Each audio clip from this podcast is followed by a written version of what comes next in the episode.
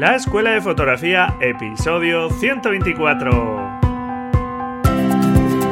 Bienvenido a este podcast para amantes de la fotografía, en el que con grandes expertos y de la mano de Braulio Moreno aprenderás los conceptos que hay detrás de las buenas fotografías, desarrollarás tu creatividad y encontrarás la motivación necesaria para seguir avanzando.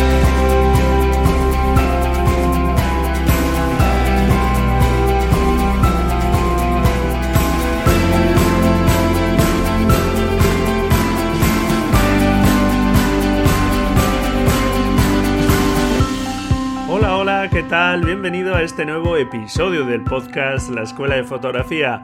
¿Qué tal? ¿Cómo va la semana? Bueno, espero que estupendamente. Ya tenemos cerquita el fin de semana que si no trabajas, si eres de los que los fines de semana pues tiene para descansar, pues la verdad es que siempre los esperamos con ganas. A veces uno termina la semana ya agotado y está deseando que llegue el fin de semana. Bueno, pues hoy quiero hablarte en este episodio de un tema muy importante vital, diría yo, si quieres avanzar como fotógrafo, si realmente quieres mejorar tus fotografías que es sobre lenguaje visual, sobre la composición, etcétera, sobre aspectos que más allá del manejo de la cámara hacen que tus imágenes puedan cobrar más interés y que al mismo tiempo te estés expresando mejor con ellas, porque seas consciente o no, cada vez que haces una fotografía estás hablando visualmente. De eso vamos a hablar en este episodio, de varios aspectos que tenemos que tener en cuenta a la hora de fotografiar, a la hora de ir mejorando, de ir conociendo aspectos importantes para que ese avance de nuestro conocimiento, para que ese progreso como fotógrafos se plasme en nuestras fotografías. Y bueno, pues antes de empezar te quiero recordar que estoy realizando el curso de cero a fotógrafo creativo con varias de las mejoras que me habéis ido haciendo. Yo creo que está quedando un curso muy potente, la verdad. Yo espero que sea un curso de iniciación que te lleve mucho más allá, porque es un curso que explica el manejo de la cámara, pero que desde el principio tiene en mente todo esto de lo que estamos hablando hoy, de que al final el manejo de la cámara pues tiene un fin que es conseguir imágenes y como buenos fotógrafos nuestro objetivo tiene que ser conseguir cada vez mejores imágenes. Así que en este curso estoy enfrascado, estoy seguro de que va a quedar un curso muy interesante y en un par de semanas aproximadamente yo creo que ya estará listo y abriré pues las inscripciones. Ya iré dando aquí pues toda la información, ¿de acuerdo? Y antes de empezar te recuerdo que todavía puedes participar en el reto fotográfico número 29 sobre fotografía nocturna. Es una especialidad que gusta muchísimo, muy espectacular, si además utilizamos luces añadidas como puede ser el LED painting pero vamos, que no tienes que complicarte tampoco con LED painting. Con una fotografía nocturna urbana, por ejemplo, es suficiente. En el episodio 47 ya hablaba de cómo realizar una fotografía nocturna urbana. Necesitarás para una fotografía nocturna, como es una larga exposición, pues un trípode, naturalmente. También es recomendable un cable disparador, aunque no es estrictamente necesario, si tus exposiciones no llegan a 30 segundos, que es lo que generalmente nos deja la cámara sin utilizar el modo B, el modo Bull. Y si ya te vas a exposiciones más largas, pues naturalmente sí que es muy recomendable un cable disparador para poder realizar esas exposiciones de una forma más cómoda. Y si vas a una zona donde hay poca luz, al exterior, al campo, pues recuerda llevar una linterna, un frontal, por ejemplo, que son más cómodos porque van en la cabeza y nos dejan las manos libres para moverte con seguridad por la zona. Y si hace frío, pues naturalmente no olvides la ropa para abrigarte, que yo he pasado mucho frío en algunas salidas nocturnas. Así que nada, ahí te dejo en las notas del programa el enlace al artículo donde se explica cómo participar con una fotografía. Es muy sencillo, ánimo. Y bueno, pues hoy como te estoy comentando, quiero hablarte del lenguaje visual. Algo que es muy importante porque como te decía al principio, en cada fotografía nos estamos expresando a través del el lenguaje visual, porque es el lenguaje de las imágenes.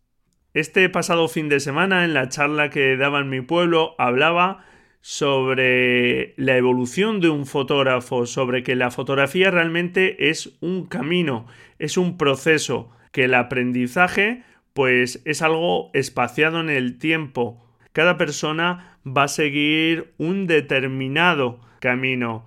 No existe un camino único por el que llegar desde el punto donde estamos cuando nos iniciemos en la fotografía al lugar en el que queramos llegar. Cada persona tiene que encontrar su propio camino, su propia fórmula. Pero seguramente el primer lugar de paso es conocer su cámara, conocer el manejo de la cámara. Por eso este primer curso de iniciación del que te hablaba de cera fotógrafo creativo se basa eh, sobre todo primero en que manejemos bien y conozcamos nuestra cámara para expresarnos correctamente. Ese será el primer lugar de paso, el manejo de la cámara es lo más lógico, que controlemos nuestra cámara para podernos expresar, pero después tienes que seguir avanzando, no nos podemos quedar en las cámaras y objetivos, como sabes que te insisto yo, en el material fotográfico, no nos podemos quedar ahí.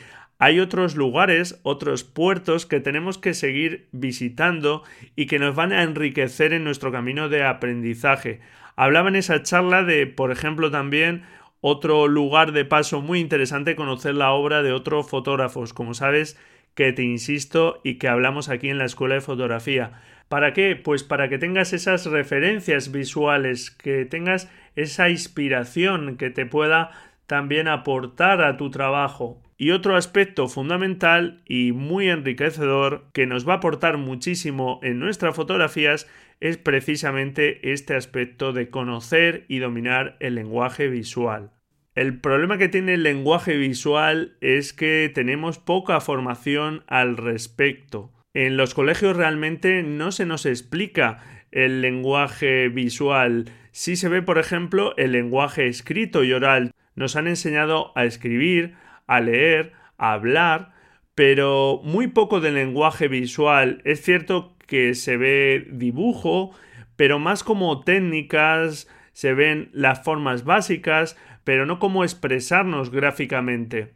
De esta carencia, esta falta de formación es la que nos genera ese desconocimiento de cómo expresarnos visualmente. Así que tendremos que esforzarnos posteriormente por conocer este lenguaje que utilizan las imágenes.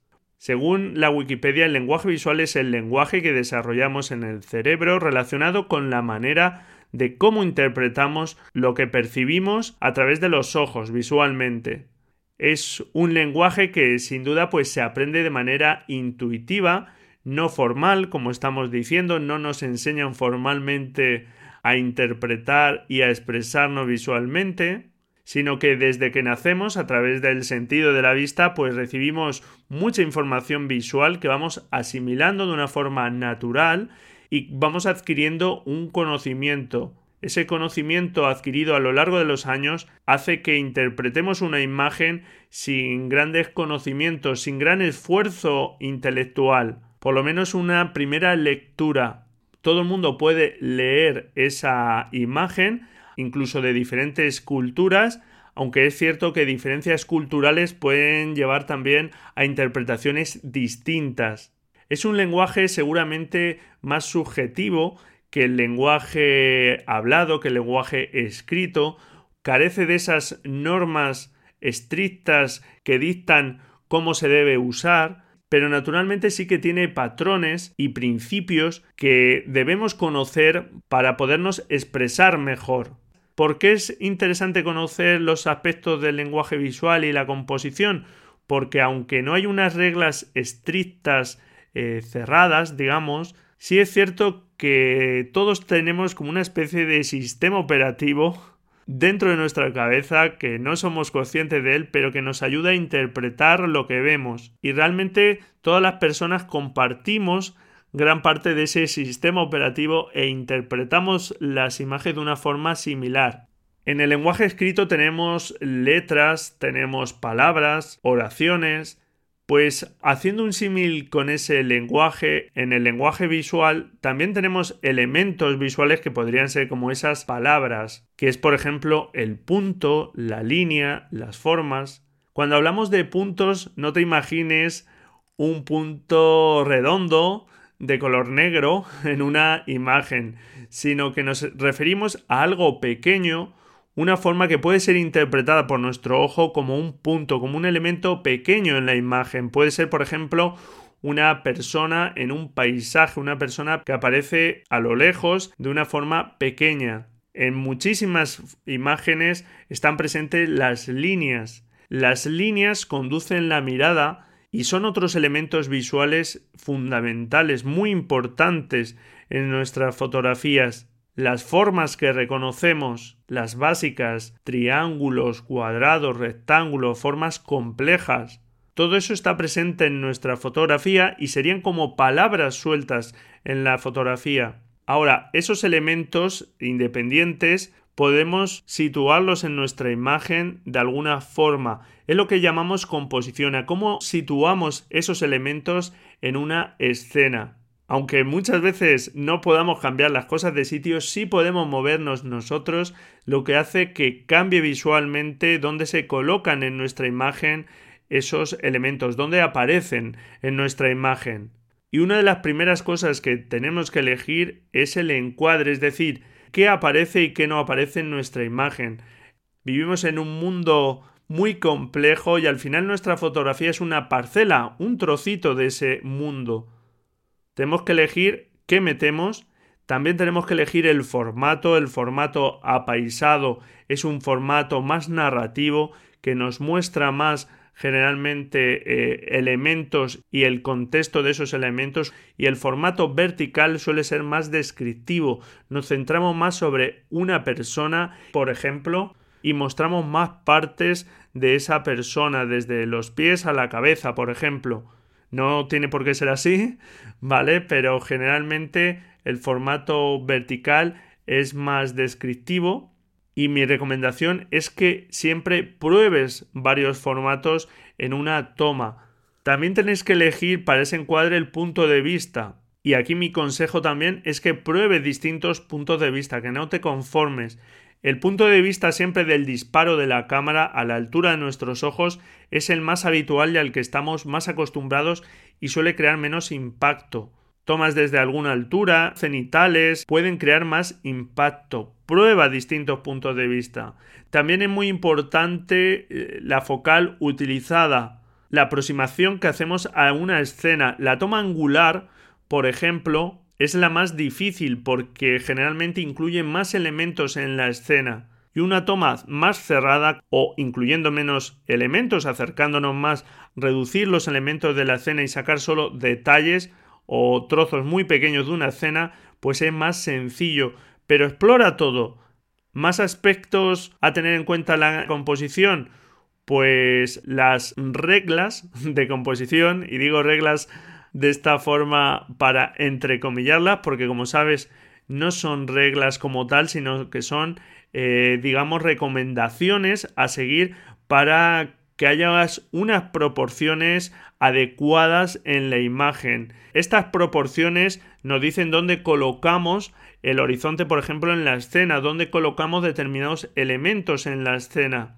Aquí ya hemos hablado varias veces de estos aspectos y juegan también, por ejemplo, con los ejes de los elementos principales en la escena, donde los estamos colocando.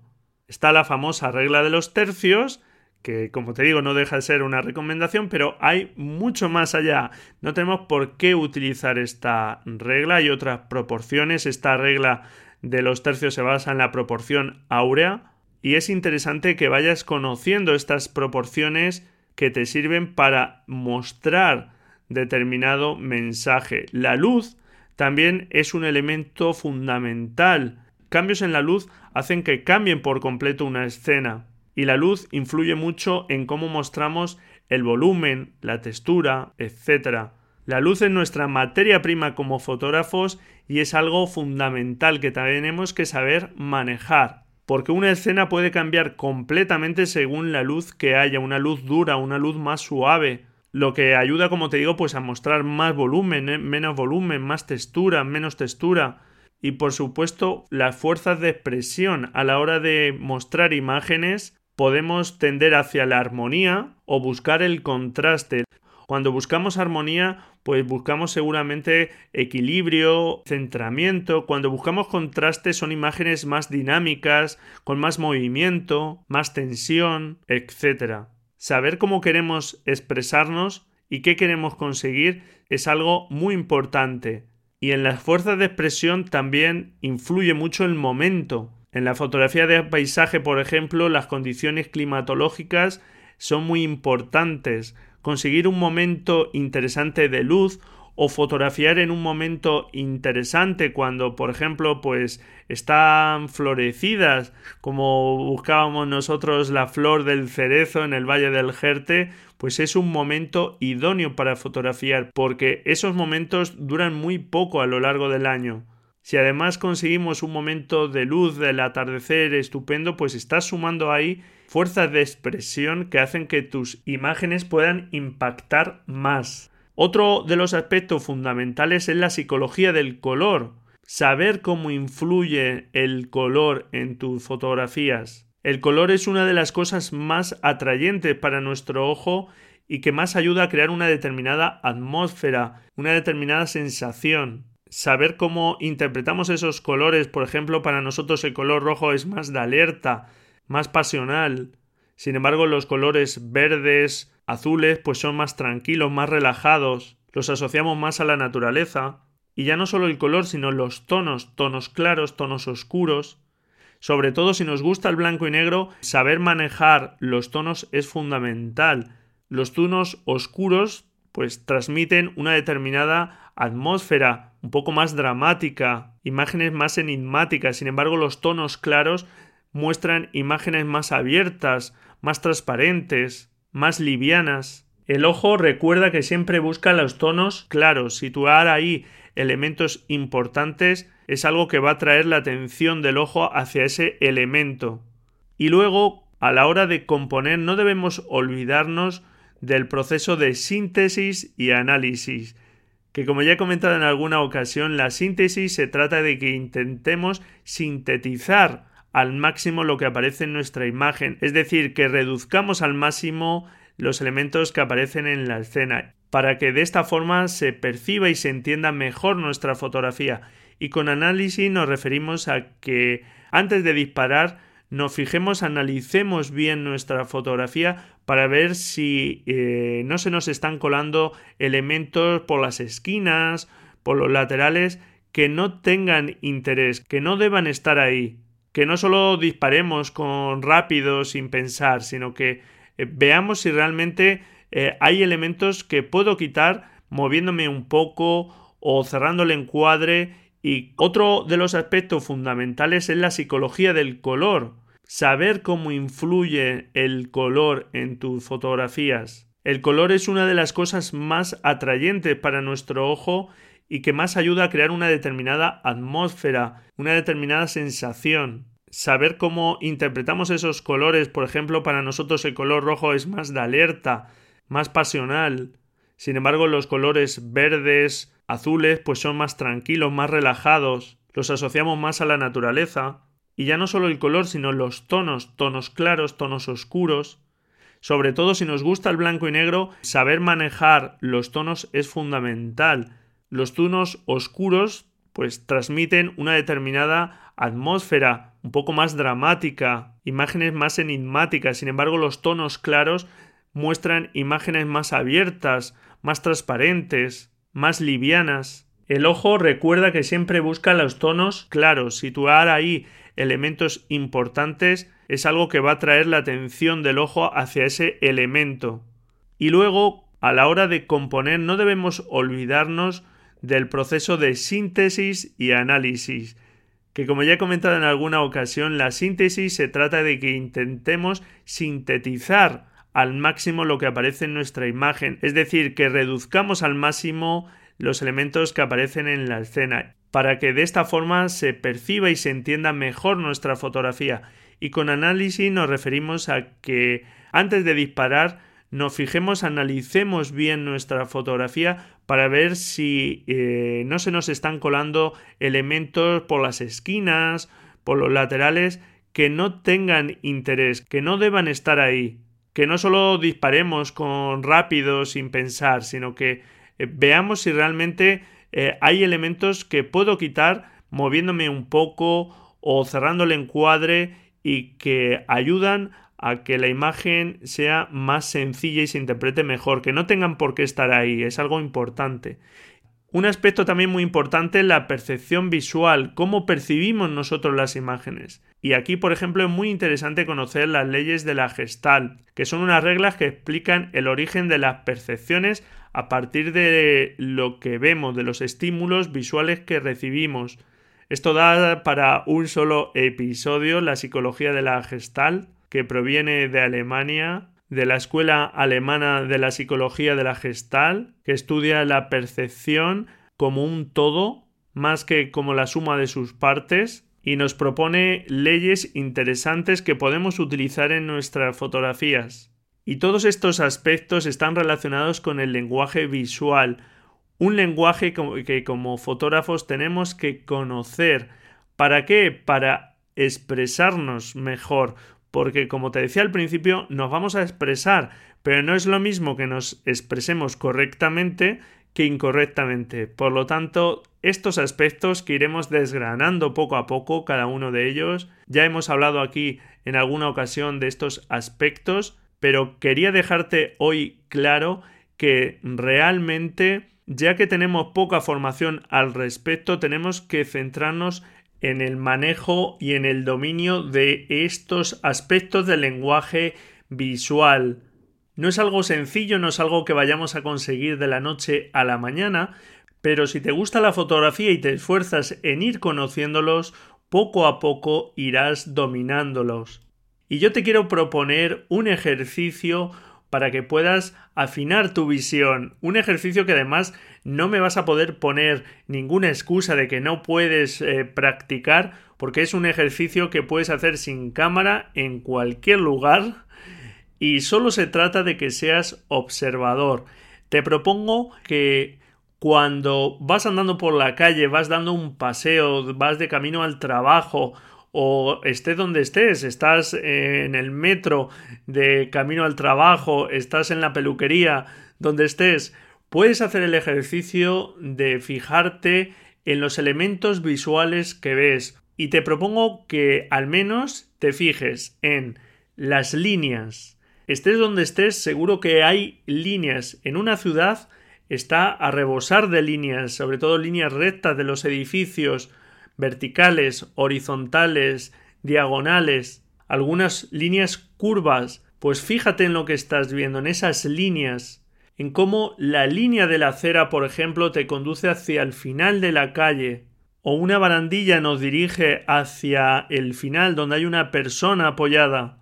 También te propongo que te fijes en los colores, olvida las líneas y ahora centra tu atención en los colores. ¿Qué colores estás viendo? ¿Ves elementos que tienen colores similares? Como pueden ser el amarillo y el naranja, o a naranja y rojo, o tonos fríos como el azul y el violeta. A ver si eres capaz de ver en algún sitio esos elementos distintos que sin embargo comparten una gama de color también puedes buscar colores complementarios como el amarillo y el azul, el verde y el rojo, y elementos que no peguen de ninguna forma los colores. Observa cuando el color está aportando algo en esa visión que estás viendo porque ves que esos colores combinan bien de alguna forma o todo lo contrario, ¿de acuerdo? Y el último tema que te propongo que te fijes es en la luz. Olvida ahora el resto de elementos y fíjate en la luz. En la escena hay sombras muy definidas es porque hay una luz dura de un día soleado seguramente o una farola que emite una luz muy potente. las sombras están muy difuminadas, pues es porque es una luz más suave de un día nublado o un atardecer donde ya se ha ocultado el sol. Te comento que te vayas fijando en estos elementos uno a uno porque si te fijas en todo es posible que veas muchas cosas pero no termines de ver digamos realmente cómo funciona cada uno. Por eso te aconsejo que vayas centrando la atención cada vez en un elemento que veas cómo afecta a tu imagen, que identifiques esas líneas, que identifiques esos colores, que veas la luz que hay en ese momento en la escena. Date cuenta que antes de fotografiar con la cámara fotografiamos con la mirada. En la última entrevista, el estupendo fotógrafo Juan Manuel Castro Prieto nos decía no fotografiamos con la cámara, fotografiamos con el cerebro. Y es así, a través de nuestra mirada fotografiamos con nuestro cerebro y hacer este ejercicio sin cámara, aunque no consigamos fotografías, que vas a ver que ves fotos que dices, vaya, ojalá tuviera ahora la cámara, porque mm, si te detienes a ver, hay fotografías. Y este ejercicio, si lo pones en práctica, realmente es un ejercicio estupendo. Ánimo, curiosidad por lo que nos rodea y a ir dominando y controlando esos elementos. Vamos ahora con la agenda visual.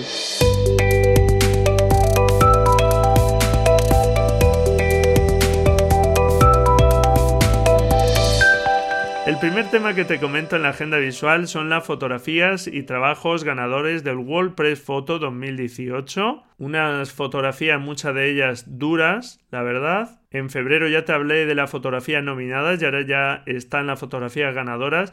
Y entre los premiados, pues hay dos españoles: Daniel Beltrá, tercer premio en la categoría de medio ambiente, y Javier Arcenillas, tercer premio dentro de los proyectos a largo plazo que en el episodio 92 tuvimos la suerte ya de poder entrevistar a este gran fotógrafo. Y nada, te dejo ahí en las notas del programa el enlace a la noticia que conocí a través de Fotolari para que puedas echar un vistazo a estas fotografías.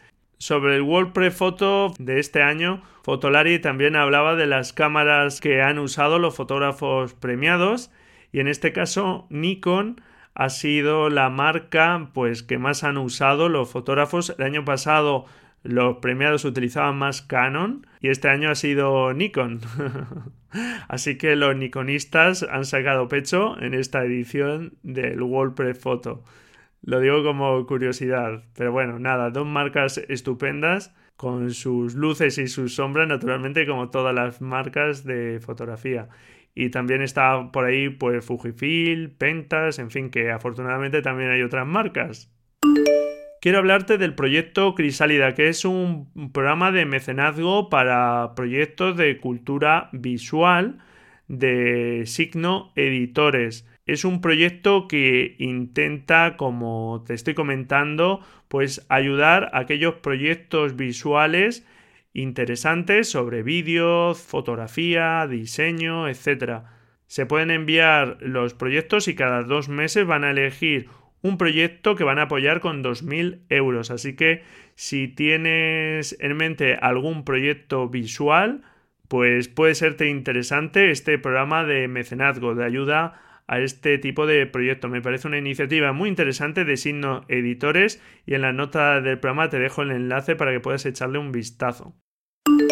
Siguiente noticia es que te hablo de la versión mejorada de Luminar 2018, que se ha mejorado mucho su velocidad y también el procesamiento RAW. Me alegra que alternativas a los programas de Adobe eh, del trabajo fotográfico de una fotógrafa inglesa, Lens Snow, que conocí a través de Cultura Inquieta sobre unos retratos a 13 soldados antes, durante y después de participar en un conflicto armado.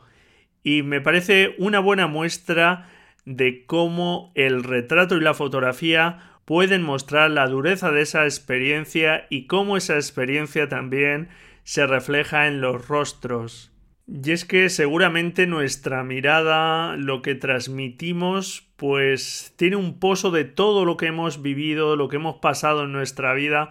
Por eso muchas veces en lugar de fotografiar solo a modelos bellísimos y perfectos, fotografiar a personas cuya mirada transmite con un rostro que puede contar cosas puede ser algo más interesante que buscar siempre esa perfección en las pieles, en la mirada, la juventud, etc.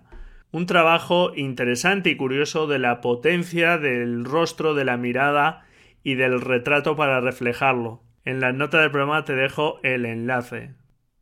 Y hasta aquí este episodio. Espero que te hayan parecido interesantes estos aspectos, que veas la importancia de dominar el lenguaje visual del cual tenemos mucha carencia y tengas la tranquilidad de ir dominándolo poco a poco y la curiosidad por ir haciéndolo y te animes a hacer el ejercicio que puedes practicar en cualquier lugar para ir mejorando tu visión, para ir visualizando esos elementos que muchas veces se nos escapan y en los que poco a poco, si vamos practicando y vamos prestando atención, se quedan antes en nuestra retina, antes reparamos en ello y podemos utilizarlo en nuestras fotografías.